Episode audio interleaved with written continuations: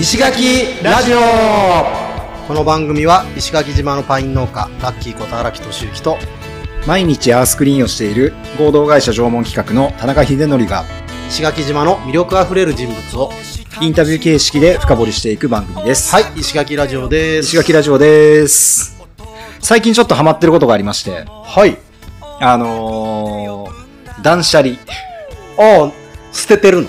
捨ててます。おあのー、もともと、まああんまり持ち物は多くないね。のかなっていう感じではあるんですけど、はいはい。まあ、ちょっと、もっと シンプルにいきたいなっていうふうにお思っていて、はいはい。で、あの、ローラン、ローランドさん？わかります？ローランド？あの、ホストの、ああわかんないけど。あの、テレビに出てくる人。おテレビ見てません。あ、そうか、僕僕見てないけど。ああれ、ローランドわかんない？わかんないわあ、本当？えー、有名なんだ有名かな？僕はたまたまなんかで見て、はいはい。YouTube かなんかで見て、うんうんあれ、ローランドさんじゃなかったかな？うん。うん毎朝1個物を捨てるんですって。あ毎朝。毎朝。それを儀式にしてるっていう話を聞いて、はいはいはい。あ、面白いなと思って、うえーっと、僕も1個ずつ何か物を捨てるというか、さよならしようと思って、はい。あの、1日1個ずつ減らしていってて、うんで、まあ、それでもなんかなかなか減り減らないから、そうね。一日そう一個結構な。でも買わないけどなんか減らないというか、えなんかあって、ーうん。あのーまあ、一個ずつ減らしていきつつ、はいはい。最近もう一個ちょっとあの、やってることがあって、う。んこのパソコンとかスマホの中の、はいはい。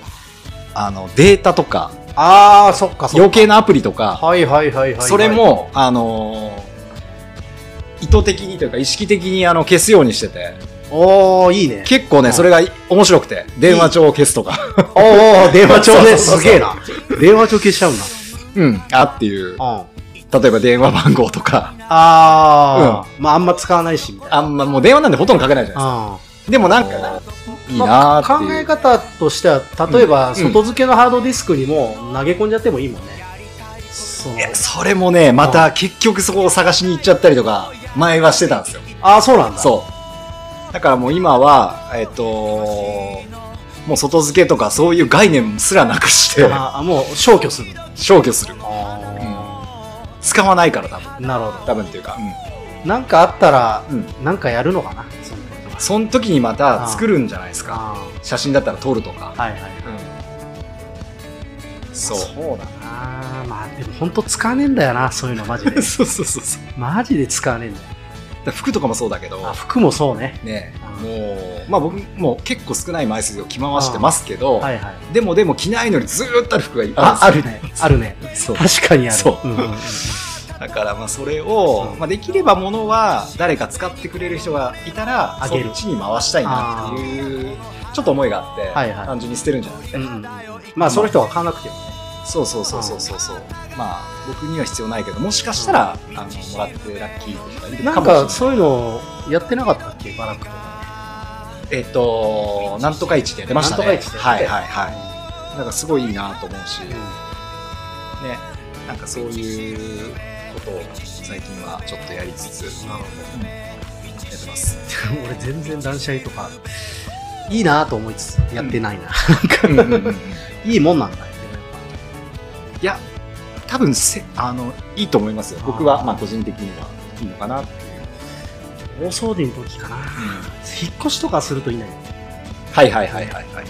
そうですね。まあまあはい。ちょっと俺もデータぐらいやってみようかなと思いまやってみてください、ぜひ。ははい。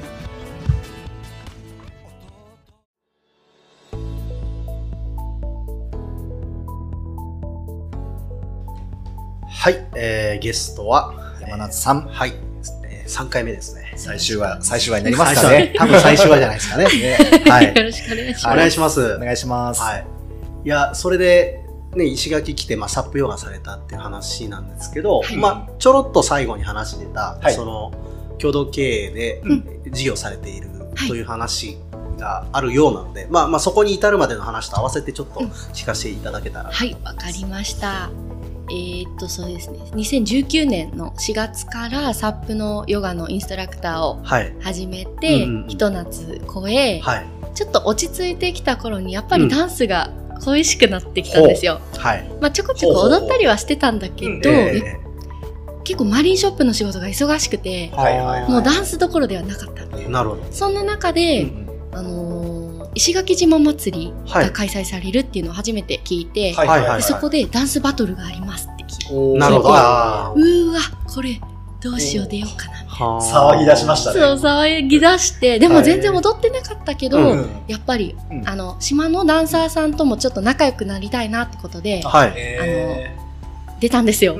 で、予選通過してベスト8でうん。負けてしまったんですけど、そこで、あの、ご紹介じゃないけど、前回の、その、花岡幸雄さん、はいはいはいはい。はいユッキー先生、パールダンススタジオのユッキー先生にうん。見つけてもらって。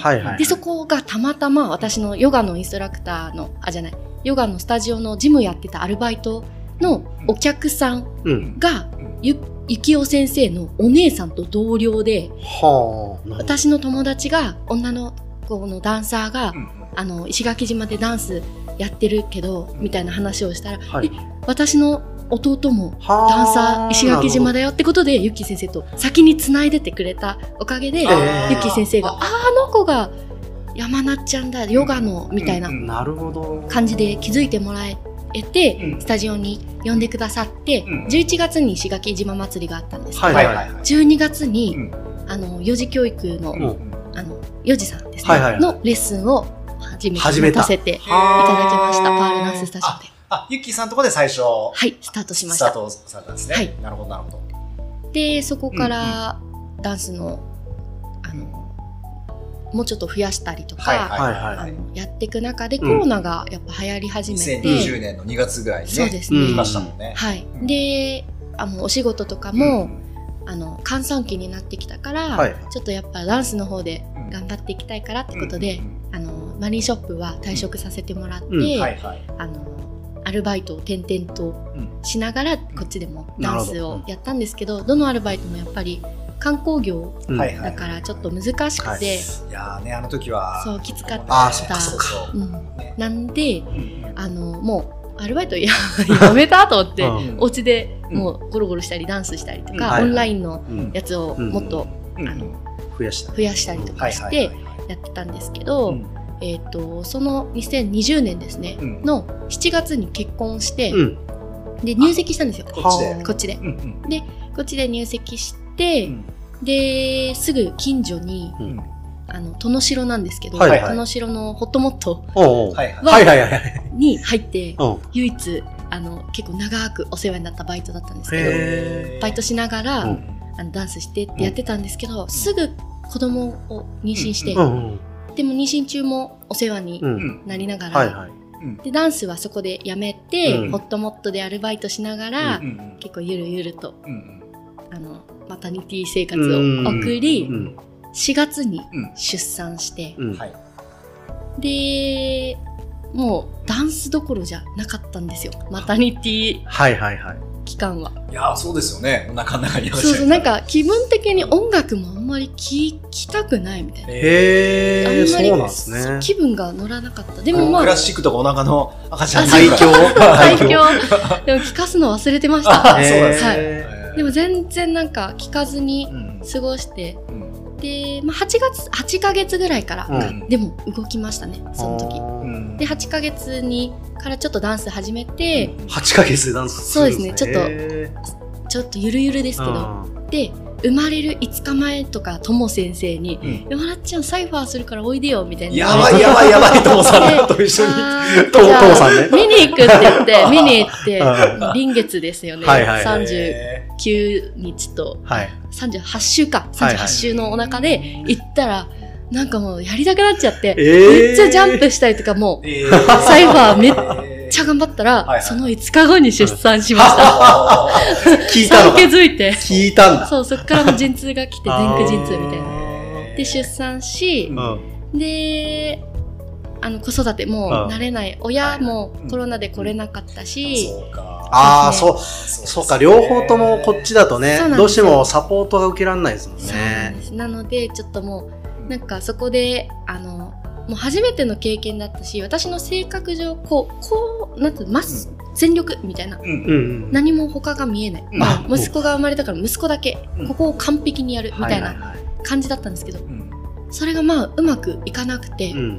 やっぱり初めての経験だから、はいはいはい。もう何が何だか分かんない。寝れないし、うん。でその中でダンスどころじゃなかったんですけど、うん。うん。あの母乳外来にうん。あの行かせてもらってた助産院がはいはい。ありまして、はい。大底助産院さんっていうんですけど、そこのあの緑先生に、うん。助産院の院長さんに、もう夏美さんはもう本当に周りに頼って、踊りたい時は踊ればいいし、うん。あの何マッサージとかしたい時は預けうてん。やればいいんだよっていう一言をもらって、うん。おあなんかちょっとやったもうちょっとはじなんか、ね、今までが周りに向けてた 矢印がはいきなり息子にうん。一本になったので、ち。ょこっとずつ向けてみようかあな。あ、外に。サポートしてくださる周りがそこでいる、うんあの大人の方がいるっていうのを気づいて、うん。あの石垣市のうん。助産あななんて言うんだろうな。子育ての支援。サポートありありますよね。なんかはい。なんそれをなんとかサポート。そうそうそう、ん。それをお力を借りて、うん。あの息子を預けて、うん踊りに行ったり練習しに行ったりとか、はいはいはい。ちょっと体がきつかったらマッサージしに行ったりとか、うんまあ、ツイックつけたりとかうん。させてもらってから、うん結構自分に余裕が持てるようになって、またダンス復活してもいいかなって思っはいはいはい。でうん息子を産んだ半年後のその10月ですね、うんからレッスンをスタートさせてそこからどんどんレッスンの数が増えて、はいはいはい。で今クルンバの代表をやってるんですけど、うんうん。そのクルンバは今年の5月から、うん。あの前任の日根先生っていう秀人先生っていう方が、あのああそうなんすか。そうなあんですよ。れ、あっち、ほ北陸行っちゃった今方そうです。ね。はい、はい。氷見の方にうん。行った、行かれたんですけど、はいはいはい。その公認として。公営塾ってあの高校生たちはいはいはいのはい。ああれでねあのーヒデは講師、講師で。はい関わらせてもらったんで。そうそうそうそうそうそう。あそうなんですか。そうなんですよね。うわー面白いところで繋がるもんだ。先生に、はいはい。あのお願いされたじゃないけど、うんうん言ってもらえて、うん。そうなんですね。日原先生に言ってもらえるなら、うん。ぜひ。でも、はいはいはい。息子がいるから、うんちょっと一人ではうん代表はって話になった時に、うんあのラグマイ先生ラグマイさんっていう、うん。島出身のアーティストさんがいるんですけど、はい。その方があの島の子供たちの居場所づくりをしたいっていう活動をされてて、で私のなんだろう指導方う針うん。とかとやっぱりうんマッチしたので、うん。じゃあ一緒にやりたいですってことで、今2人でなるほどなやってまして、はい、でその後とかもあの今はいろんな活動を八重山高校のダンス部の外部コーチとかもやってます。そうなんですね。なるほど。はい。ちなみにクルンバっていうのはどういうはい。意味？えー、ななんで？ククルンバダンススタジオ名。わかんない。あそれはなんか5代目とかなんですよ、あ私たち。あそうかあそうなんですね。さんからもう引き継い引き継いだっていうか任された時からもうその名前だったんですねそうなんですよ。カタカナでクルンバそうなんだはい、カタカナで主に書いてるんですけど、うん。英語だ、英語の表記もありますうね。ん。うん。いや秀人さんもし聞かれてたらあのーその教えてください。そこ引き継がれてなかった。はい、あそういうグループみたいなものがずっと続いていて、はい、一番石垣島で古いと思います、ダンスその。のダンスの。はい、へそうそうそう。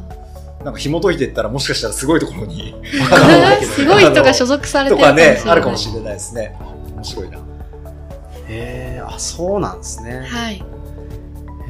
共同代表の方もちょっと気になりますね。ねあどんな感じの、えっと、その方は踊りをされるわけではない。えっと、もともとシンガーさん、はいはい、お歌。歌を歌われてる方うん。なんですけど、やっぱりダンスも、あの、うん。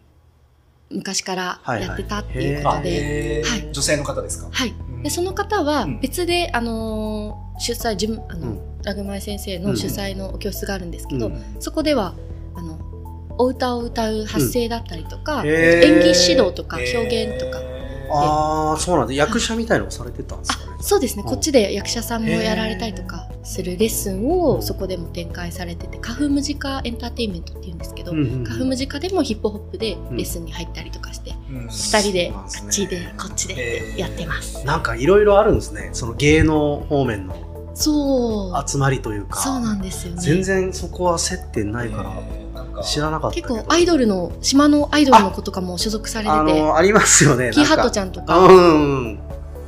わかるわ、それは。なんか僕らのちょっとね、知らなかった知らない業界だね。ね、やっぱ、そのダンス自体がやっぱねそもそも、そうそうそうそれこそ八重子のカラーガードあーさんから来て、はいはいはいそっからですもんね。そこからともさん来てっていう感じなんですよ。だからちょっとまた、あ、新しい流れが来てるなと思いながら聞いてるんですけど、ね。ちなみにそのラグマイさんはい。と会ったっていうその方針っていうのはどういうところなんですかね？あのーうん。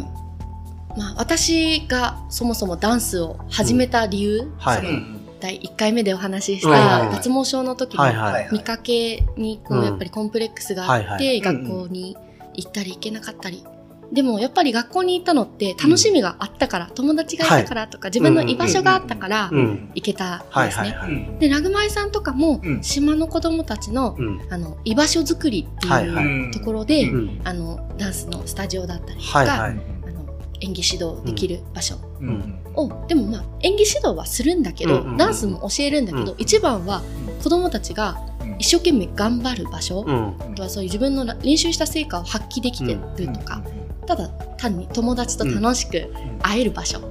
居場所づくりをしたいっていう、あの先生なんですよ。はいはい。なので、なんかフムジカを一人で、お一人で主催される時も、うんこういう気持ちでうんあの作ってるんだよねっていうのを、うん。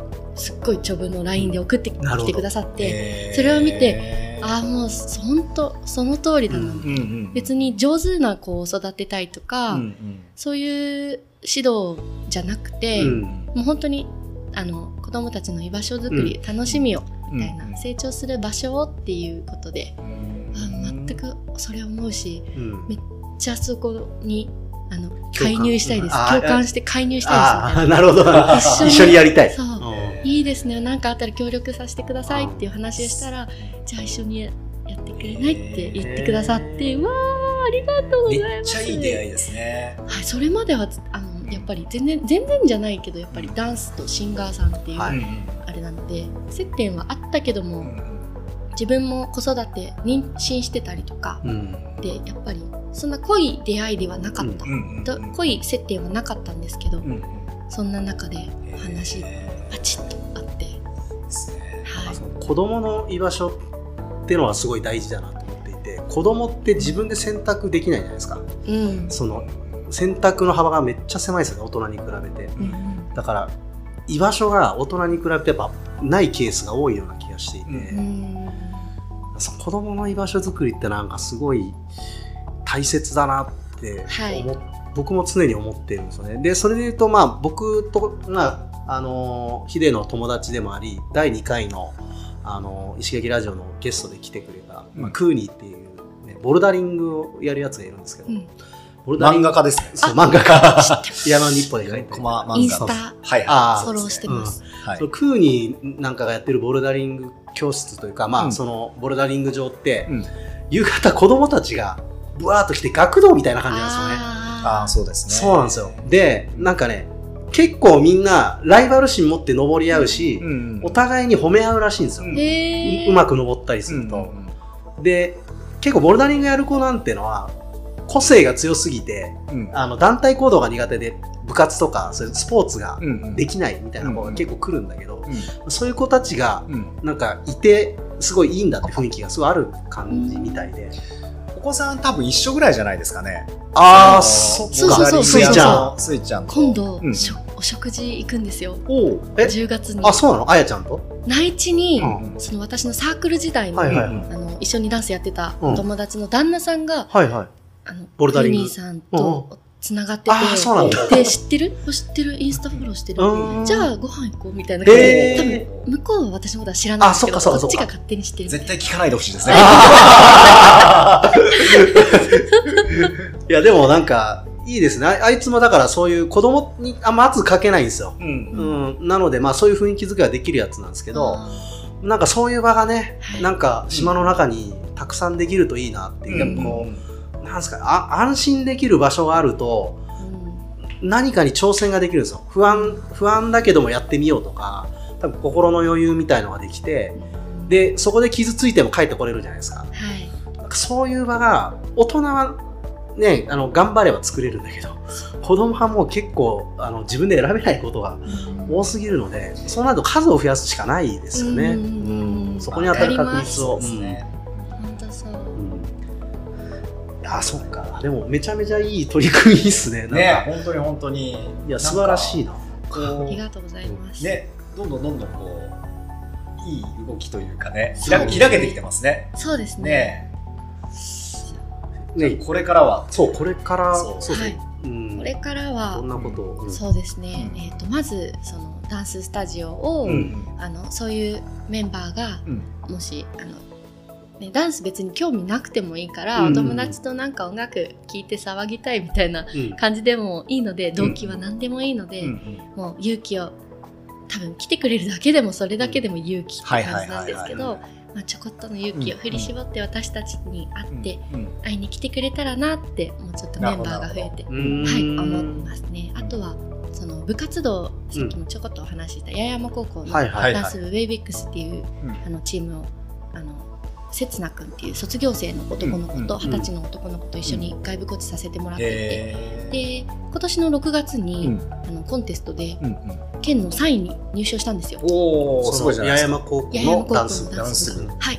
なのであの1月だったりとかもう一回ちょっとコロナの関係で、うんその大会が前後したりとかするんですけど、うんやっぱりあの披露の場が彼らはうん。なくて、今は。うん。なのでそういう披露の場を増やせるようなイベントの企画だったり、なるほど。こっちでね。そうなんですよ。していき、はい彼らあとは自分のキッズの生徒さんたちを離れさせて、やっぱり高校生だったら、はい。そこの高校のうん。コンテストとか大会で入賞優勝して全国に行くっていう目標があったりとか、で個人の活動としては、うん。あのカンタービレっていう、あのサークルママのサークルをうん。細々とやってまして、何をやってるかというと赤ちゃん抱っこしながらうん。踊るっていう活動なんですよ。で首が座った赤ちゃんを抱っこして、うん。まあ、ゆらゆら揺れてるだけっていう、うん。でちょっと難しいステップを踏んだりとか、音楽に合わせてうん。やるっていう活動なんですけど、うん。まあ、子供を、まあ、抱っこすることでうん。あのやっぱり私子育て始めてうん。あの保育学校出てるから大丈夫だろうって思ったけど、うん。全然関わり方がわからないんですよ。はあどうしようみたいな、はいはいはい。スキンシップうん。とかどうしようかな。でその中でやっぱり抱っこをしながら、うん。自分の大好きなダンスをするっていうことがうん。自分のストレス発散にもなるし、うん。運動の解消にもなるし、うん。不足解消にもなるし子供にとっても、うん。ママからの安心感を受けうられて、んそう特有のホルモンがお互いにうん。キシトシンっていう幸せホルモンが分泌されるんですけど、そうすることで子供も体も丈夫になるし頭もうん。良くなる、はいすごいメリットしかない、そうそういったあの子供の能力をうん伸ばす、うんあと自分たちも幸せになろうっていう活動をうん毎週水曜日に、あの30分ずつなんですけど、30分赤ちゃんを抱っこしたダンス。うん。もう30分はママダンスママダンスみたいな感じでやってて、うん毎週水曜日うん。10時30分から11時半の間でうん。やらせてもらってますね。なんかその辺の情報もはい。概要欄とか、あまあそうですね。リンクとかもはい。そうだ。けども、はい。ありがとうございます。こちらでアナウンスさせてね。そうですね。いただきたいところですね。はい。あそうだったんいろいろね素敵やってます。な素敵なことややられてますね だいぶやりやすくなってきましたコロナとか。あそうですね、うん。だいぶ本当にやりやすく、まだちょっとやっぱり気をつけたい人もいるし、もうあのねそういういろんな方がいるから、うんもう自分のペースで頑張ってもらえたら私も私のペースではいやるし、はい。はい。はい。って感じですね。マイペースです、ね。マイペースですね。え ーマイペースになりやすいんですよ、石垣屋でも。ん。なんかすごいやりやすいとこだなと思って。うーん。変な人が多いんで、自分がちょっとぐらい変なことしても、なんかあんま目立たないという。確かにそうですね。そんなのありますね。うーんいやー、でも、初めてなのあったのにね。そうですね面白い話を結構たくさん聞かせていただいて。はいいただいていろいろはい。感銘を受けましたいやいやいやいや それ多いです。どどうでした山田さん、はいこうやって自分のことをはい。話してみてというか。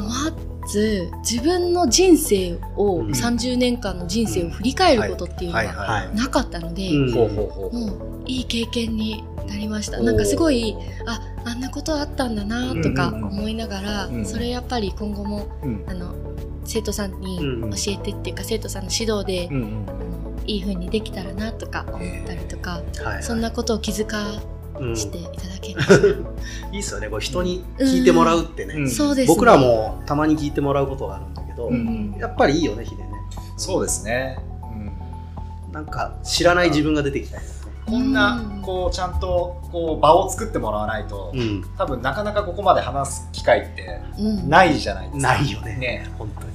で多分こん今日もかれこれ、うん。これ3部作になったので。